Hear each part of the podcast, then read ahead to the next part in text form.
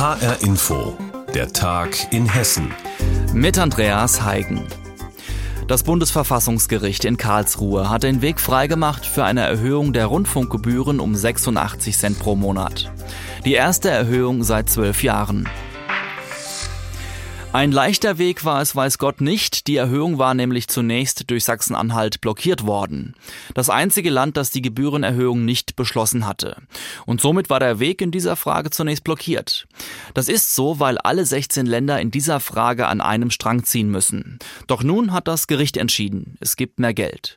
In der hessischen Landespolitik kommt die Entscheidung gut an. Es gibt aber auch kritische Stimmen.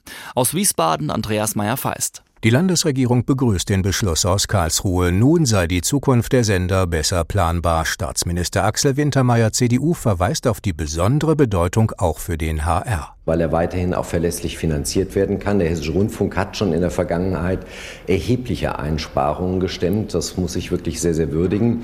Und wir wissen alle, Hessische Rundfunk ist eine der kleineren Anstalten und insofern kann er sich jetzt im großen Konzert der RAID gut behaupten. Nur so könne auch der HR seinen gesetzlich verankerten Informations- und Bildungsauftrag erfüllen, betont auch Astrid Wallmann in der hessischen CDU-Landtagsfraktion zuständig für Medienpolitik.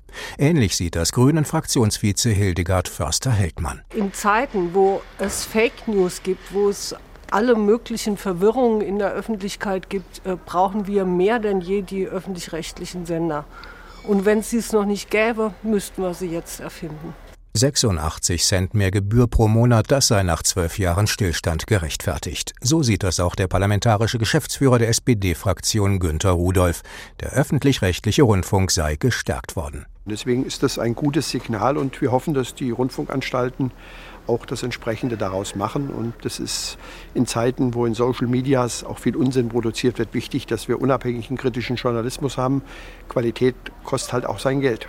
Das Bundesverfassungsgericht habe die Blockadehaltung eines einzigen Landes beendet und eine auskömmliche Finanzierung sichergestellt, sagt Thorsten Felsterhausen von den hessischen Linken. Wir sehen es gerade in Zeiten von Corona, von Falschinformationen, von sogenannten alternativen Medien, dass es eine Institution gibt, die neutral, die ausgewogen, die aber vor allen Dingen sehr fundiert recherchiert und dann eben auch entsprechend berichtet. Aber es gibt auch kritische Stimmen. Der AfD-Abgeordnete Arno Enners, der auch Mitglied im HR-Rundfunkrat ist, West fordert einen schlanken öffentlich-rechtlichen Rundfunk mit konzentrierten Angeboten und kostengünstiger. Wir hätten uns natürlich einen anderen Beschluss des Verfassungsgerichtes gewünscht, um den notwendigen Reformen im öffentlich-rechtlichen Rundfunk mehr Nachdruck zu verleihen. Da hätten wir gern eine Verschlankung und auch personell würden wir eine Verschlankung sehen wollen. Auch Jürgen Lenders von der FDP sieht Reformbedarf. Man muss genau hinschauen, ob alle Angebote so erhalten bleiben können oder ob man dann äh, auch da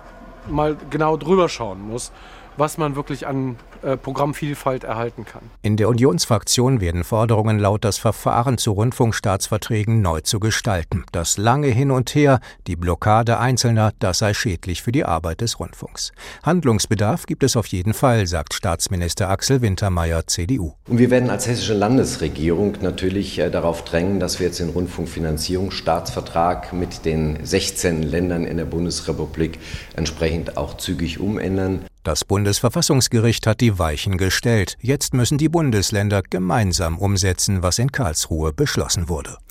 Das Bundesverfassungsgericht in Karlsruhe hat entschieden, der Rundfunkbeitrag wird teurer.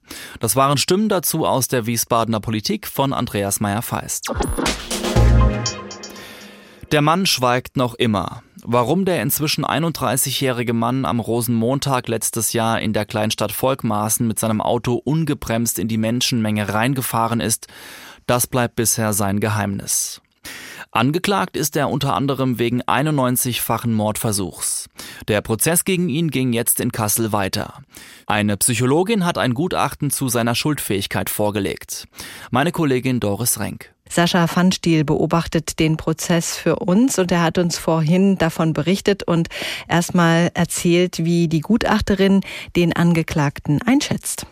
Ja, also die Gutachterin sieht bei Maurice P. eine schwere Persönlichkeitsstörung, einen Bewusstseinsverlust aber nicht. Mit der Expertin sprechen wollte der 31-jährige Angeklagte übrigens nicht. Sie musste sich bei ihrer Arbeit auf Gerichtsunterlagen stützen. Außerdem hat sie den mutmaßlichen Täter von Beginn an im Gerichtssaal beobachtet. Im Strafverfahren wirkt der wirklich desinteressiert und ähm, teilweise auch abwesend. Er gilt als kühl, zurückgezogen und ohne jegliches Interesse an sozialen Kontakten. Er hatte Alkoholprobleme und immer wieder Ärger mit Arbeitskollegen. Außerdem zuletzt finanzielle Schwierigkeiten. Was glaubt die Gutachterin? Wusste denn der 31-Jährige überhaupt, was er da tat? Oder war die Fahrt in die Menschenmenge rein bei diesem Rosenmontagszug doch ein Unfall? Nein, nein, ganz klar. Also Hinweise für einen Unfall sieht die Psychiaterin nicht. Es gab zum Beispiel keinen medizinischen Notfall, wodurch er hätte die Kontrolle über sein Auto verlieren können. Der Amokfahrer war außerdem nüchtern und er hatte sich auf die Tat vorbereitet. Also das war Absicht. Doch auf die Frage nach dem Motiv konnte die Gutachterin heute keine Antwort geben. Danach sehen sich aber vor allem die Menschen in Volkmaßen, die vielen Betroffenen dort. Die Gutachterin hatte ja auch den Auftrag, die Schuldfähigkeit zu beurteilen. Wie sieht's da aus? Was sagt sie? Ja, also die forensische Psychiaterin sagte vorhin im Prozess, dass der Angeklagte Maurice P. voll schuldfähig ist. Dass er einen Hang zu schweren Verbrechen hat und eine ähnliche Straftat wie die Amokfahrt erneut begehen könnte. Wie gesagt, es war kein Alkohol im Spiel und auch Drogen spielten keine Rolle. Auch sieht die Gutachterin keine Notwendigkeit, den Beschuldigten nach einer Verurteilung in der Psychiatrie unterzubringen. Der Prozess hat ja schon im Mai begonnen. Welche Erkenntnisse gab es denn bisher überhaupt mit diesem schweigenden Angeklagten? Ja, tatsächlich, der Angeklagte schweigt, aber die Bilder haben gesprochen. Gleich zur Prozessauftakt wurde nämlich ein Video gezeigt, was entstanden ist während der Amokfahrt. Zufällig hat das ein Kameramann gefilmt und das war ein wirklicher Schockmoment im Gerichtssaal. Und wie geht's jetzt weiter? Also die Menschen in Volkmaßen, die erhoffen sich natürlich bald ein Urteil. Laut Gericht könnte das tatsächlich Ende des Jahres fallen. Und das wäre auch deswegen ganz wichtig, weil ja die äh, Karnevalisten in Volkmaßen dann schon wieder auf die nächste Session blicken, die ja dann im kommenden Jahr, wenn denn Corona mitspielt, ja wieder äh, die Volkmaßer in ihre alten Zeiten zurückbringen wird. Bis dahin will man das Ganze tatsächlich verarbeitet haben sagt unser Reporter Sascha Pfannstiel im Gespräch mit Doris Renk. Zur Prozessfortsetzung um die Amokfahrt in Volkmaßen beim Rosenmontagsumzug letztes Jahr. Stirbt unser Wald oder gibt es noch Hoffnung? Machen Klimakrise und Borkenkäfer nur Angst oder kann das vielleicht auch ein Anstoß sein, und zwar die Art der Waldbewirtschaftung zu überdenken und neu auszurichten?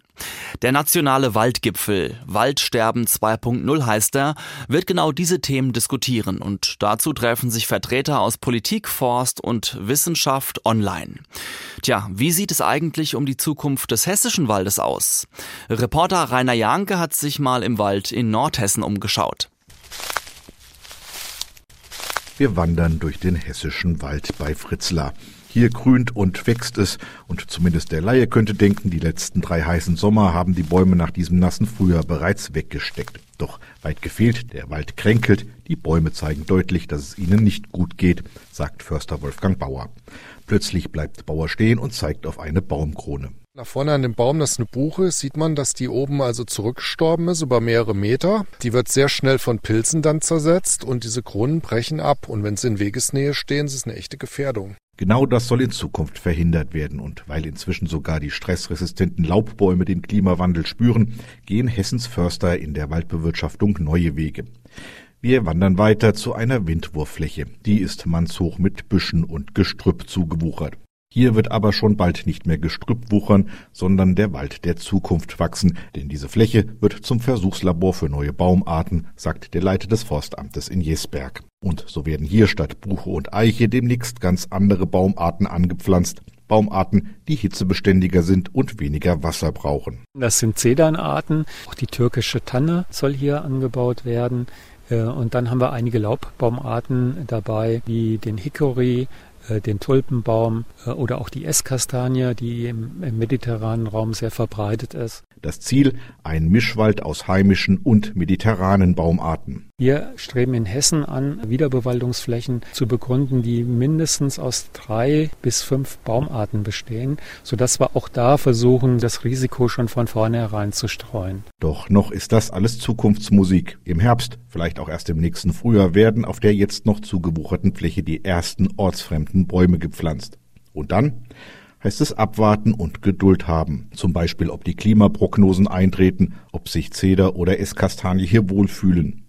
Eines steht aber bereits jetzt fest, Karl Gerhard Nassauer wird die Ergebnisse des Outdoor-Versuchslabors in seinem Wald nicht mehr zu sehen bekommen. Richtige und gut aussagefähige Daten bekommen Sie über eine sehr lange Beobachtungsperiode, die dann über mehrere Jahrzehnte geht. Der Wald der Zukunft in Hessen. Wie er aussehen könnte, darüber hat Reporter Rainer Janke aus Nordhessen berichtet. Wenn Sie ein Fan der Bad Hersfelder Festspiele sind, dann sind Sie wahrscheinlich auch ein Fan von Hans-Jürgen Dietz aus Niederaula. Den kennen Sie nicht? Tja, der 81-Jährige ist aber immer dabei und zwar als Statist. Und das nun schon seit 70 Jahren. Bereits 1951 im Gründungsjahr der Bad Hersfelder Festspiele trat er das erste Mal auf und ist der Bühne jedes Jahr treu geblieben. Reporterin Petra Klostermann hat das Festspiel Urgestein besucht. Mit zehn Jahren stand Hans-Jürgen Dietz zum ersten Mal auf der riesigen Bühne der Stiftsruine im Jedermann als Fackelträger. Kontakt zu den Festspielen bekam er über seine Familie. Der erste Festspiel- und Gründungsintendant Johannes Klein, der war verheiratet mit meiner Cousine. Nur die war 20 Jahre älter als ich. So, und wie die dann nach Hersfeld kam, da hat man so als Kind schon das alles so mitgekriegt. Er spielte unzählige Statistenrollen. So habe ich zum Beispiel der Wirt im Wojcek, das ist eine kleine Rolle, aber das war schon was Besonderes. Ne? Dann nachher der Kellner im Hauptmann von Köpenick, der Major Domus in Amadeus. Und so hat man natürlich im Laufe der Jahre mit den Schauspielern viel Kontakt gehabt. Mittlerweile kam dann meine Familie auch mit dazu. Meine Frau hat die dann auch immer mitgespielt. Und da war das auch eine tolle Clique. Seine Frau Hannelore spielte 40 Jahre lang mit, unter anderem beim Besuch der alten Dame. Als Nicole Hestos die alte Dame spielte, die ich sehr verehre, und dann durfte ich mitspielen,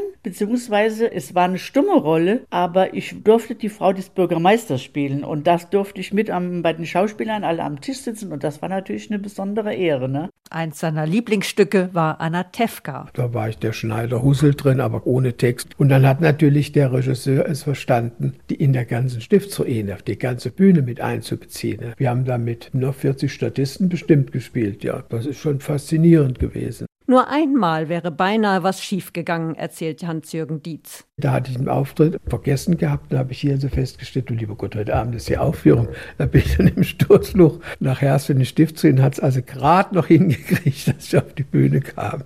Hans-Jürgen Dietz kümmert sich auch um das musikalische Rahmenprogramm. Also die Konzerte, die der Chorverein veranstaltet hat, die habe ich überwiegend gemanagt. Und auch, was ja wirklich als ein Riesenerfolg war, das sind diese Operettengalas gewesen, Anfang des Jahres. Und da haben wir den Elmar Gunsch geholt. Ein Riesenerfolg. Und Nachfolger vom Elmar Gunsch ist ja dann der Dieter Voss geworden. Kürzlich hat Hans-Jürgen Dietz für sein ehrenamtliches Engagement bei den Bad Hersfelder Festspielen den Hessischen Verdienstorden erhalten. Über das Festspiel Urgestein Hans-Jürgen Dietz der Bad Hersfelder Festspiele hat Petra Klostermann berichtet. Und das war der Tag in Hessen. Mein Name ist Andreas Heigen und die Sendung finden Sie wie immer auch als Podcast in der ARD Audiothek.